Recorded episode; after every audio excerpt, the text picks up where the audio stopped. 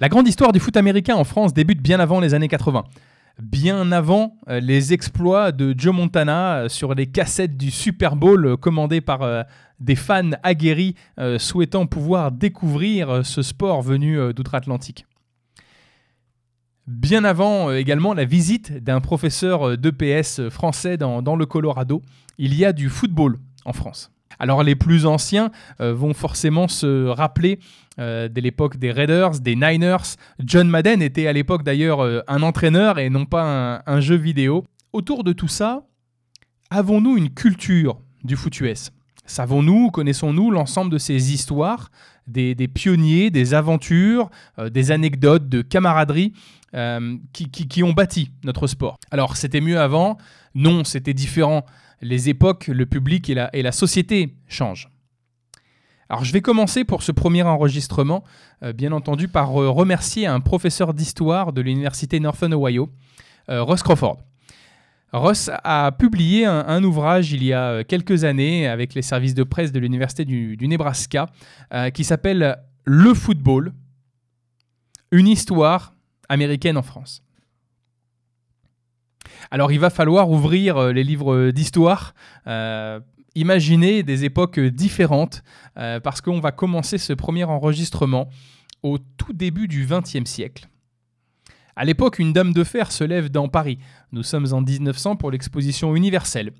Et déjà, sur les parvis parisiens, les premiers first down et les premiers touchdowns furent montrés aux Français l'intérêt suscité par euh, ce nouveau sport euh, n'est pas des plus flamboyants. Il faudra attendre 9 euh, ans, une petite dizaine d'années, avant que le premier match ne traverse l'océan. Alors à l'époque, c'est une, campagne de propagande des États-Unis, une propagande militaire, puisque le président de, l'époque, Theodore Roosevelt, décide le lancement d'une démonstration militaire de grande envergure. C'est du jamais vu pour l'époque afin de démontrer les capacités des troupes yankees à réagir en cas de, conflit mondial. Ce seront donc 16 euh, cuirassés et 14 000 Marines euh, qui prennent la mer depuis Hampton Road dans l'état de, Virginie pour un tour du monde de démonstration euh, militaire tout en blanc. D'ailleurs, cette époque, cette démonstration gardera le nom de The Great White Fleet. Alors, euh, une fois le tour du monde euh, entamé, une, arrivée, une étape sera faite en, Méditerranée. Une escale aura lieu à Villefranche-sur-Mer, pas loin de Nice. Plusieurs euh, marins, membres de l'USS Minnesota et de l'USS Kansas, vont s'affronter avec leurs casques en cuir. Alors un peu façon Leatherhead pour ceux qui auraient vu le film avec, avec George Clooney pour le premier match de foot américain dans notre pays.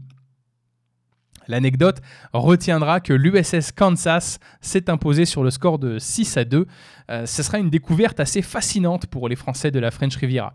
Ce, match d'ailleurs fera la une euh, du magazine La vie au grand air, dont l'illustration est toujours au siège de la fédération. Alors première anecdote euh, assez amusante, finalement les relations entre la France et les États-Unis autour de ce nouveau football ont quelque chose de très fort, un lien qui existe. Euh, il, est souvent rapporté euh, dans, l'histoire que les Français ont inventé le foot américain. Alors, stop, time out, un peu de chauvinisme, encore un, encore un cliché bien français. et eh ben pas tant que ça en fait, pas tant que ça, puisque après de quelques recherches, je vais vous parler de Laurine Dilland. Alors, Lauren Dilland, euh, c'est euh, l'entraîneur en chef de l'université d'Harvard. Alors, euh, coach Dilland, c'était l'entraîneur en chef de l'université d'Harvard en 1895. si vous avez déjà eu l'occasion de pouvoir faire quelques recherches à propos du football américain moderne, vous savez que l'université d'Harvard et l'université McGill sont très souvent identifiées sur les débuts du gridiron football. Alors coach Dylan euh, sera un des tacticiens qui euh, mettra en pratique euh, une des premières stratégies offensives, le flying wage. Alors c'est un système, forcément vous pouvez l'imaginer, un peu bourrin quand même, qui amènera les premiers lead blockers. Alors le wedge, c'est un mur, c'est donc le, mur qui bouge, euh, et c'est de cette façon-là qu'on va euh, protéger le porteur du ballon pour avancer la balle, euh, parce que bah, forcément, hein, on se remet dans le contexte du début du, du, foot américain organisé, foot américain moderne aux États-Unis. je vous garantis que la West Coast Offense, c'était pas leur spécialité. Alors, à l'époque, c'est une révolution tactique le fait de protéger le coureur du ballon.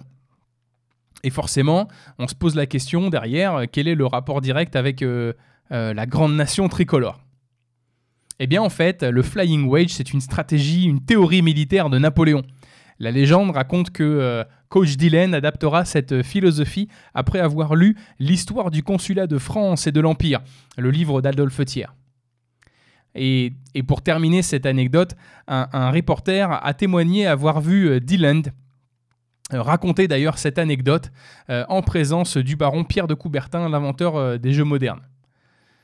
Bien évidemment, si vous continuez à, chercher, si vous avez eu l'occasion de regarder les débuts du foot américain moderne, vous trouverez également Walter Kemp, qui sera le, fondateur, le révolutionnaire majeur, tacticien majeur du foot US. Alors l'aventure de cette grande flotte blanche s'achèvera cette même année. Euh, parce que la, situation mondiale est, très tendue. Euh, L'Europe, d'ailleurs, est au bord de l'implosion. Euh, nous sommes en 1914, la guerre mondiale éclate. Alors en 1917, lorsque le Congrès américain vote en faveur de l'entrée en guerre mondiale des États-Unis, le baseball est le sport majeur chez les Américains. Le football est en expansion mais ne fait pas encore partie du paysage euh, sportif.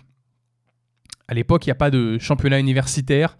Il y a quelques, débuts euh, regardant du foot professionnel, mais euh, personne, personne ne porte vraiment attention. D'ailleurs, le sport, une fois, l'arrivée en guerre des États-Unis, le foot américain fera partie des activités de loisirs encouragées par les troupes du corps expéditionnaire arrivé en Europe il est souvent retenu que la préparation euh, des soldats ressemble athlétiquement à la préparation d'un joueur de foot américain. Dès 1918, les opérations militaires américaines, en collaboration avec les unions chrétiennes de jeunes gens, les fameuses YMCA, euh, qu'on chantera quelques années plus tard, vont mettre en place un programme de soutien à l'activité physique au sein des armées alliées. Alors de fait, euh, une fois l'entrée en guerre des, États-Unis actée, un grand nombre d'universités vont voir leurs athlètes et leurs euh, entraîneurs de tout sport arriver en Europe. Et dès 1918, euh, les opérations euh, militaires en collaboration avec les unions chrétiennes de jeunes gens, les fameuses YMCA qu'on chantera quelques années plus tard, vont commencer à mettre en place un programme de soutien, de promotion de l'activité physique au sein des armées alliées. Alors rapidement, les besoins matériels euh, se font ressentir et plusieurs programmes d'anciens étudiants, comme à Harvard, feront de nombreuses donations afin de livrer en France les premiers équipements. Alors à cause euh, forcément euh, de la difficulté pour acheminer ces équipements, euh, quelques ballons arrivent, des fois quelques, pantalons. et finalement, plusieurs ballons de foot US, ballons ovales, finiront comme des ballons de soccer. D'ailleurs, J.L. Anguish, le directeur du département athlétique de la division parisienne des YMCA, tentera à lui seul de faire venir 500 équipements et il recevra en contrepartie une paire de pantalons. Alors il, fera en sorte de trouver une fabrication française afin de pouvoir équiper euh, ces, jeunes, euh, ces, jeunes, gens euh, dans le cadre de leur activité sportive. Alors entre l'entrée en guerre des États-Unis et, l'armistice, plusieurs tonnes de matériel seront à disposition de 26 centres récréatifs et 4000 points sportifs pour le corps militaire. De nombreuses autres organisations d'ailleurs feront en sorte à travers des centaines de milliers de dollars d'équiper un maximum euh, de centres au front euh, afin de pouvoir d'ailleurs remarquablement euh, faire jouer les traditionnels matchs de Thanksgiving en 1918. Sous l'impulsion du général John Pershing, les activités sportives prennent une place toujours plus importante dans le quotidien des soldats de chaque division. Dans la mesure du possible, chacune, de ces, chacune de ces squads aura son équipe de football. À partir de 1919, ces équipes s'affronteront au sein de l'Interdivisional Football Championship, qui sera euh, du coup, de fait, le premier championnat de foot américain en France et en Europe. D'ailleurs, à Paris, la division 89 s'impose face à la division 36 sur le, score de 14 à 6. Les Français, euh, spectateurs, militaires, s'enthousiasment pour ce sport violent qui se rapprochera du rugby. Après la guerre, le succès de cette organisation auprès des plus jeunes soldats fera d'ailleurs écho auprès du président Roosevelt qui réunira l'ensemble des leaders des universités américaines pour créer la National Collegiate Athletic Association, que vous allez euh, reconnaître par euh, le sigle NCAA. C'est d'ailleurs euh, toujours assez surprenant et finalement extrêmement paradoxal de voir que le football s'implante difficilement en France, mais certaines actions portées à l'origine dans l'Hexagone pendant les conflits mondiaux jouent au retour un rôle extrêmement important dans la structuration et la popularisation moderne de notre sport aux États-Unis. Des milliers de soldats rentrent euh, de l'Europe vers le continent américain avec l'envie de continuer à vivre l'euphorie des matchs de football en Europe sur leur domicile, à côté de chez eux. Ah, bien évidemment, vous imaginez, euh, le pays est dévasté, on est dans une, euh, période extrêmement difficile et finalement, ce qui rapproche euh, les Marines, qui rapproche euh, les gens sur place, qui leur donne euh, finalement un peu de, divertissement, c'est de voir voilà, ces, jeunes Américains lancer le ballon, courir, plaquer, sauter. cet enthousiasme populaire gagnera ou continuera en tout cas son développement aux États-Unis au retour.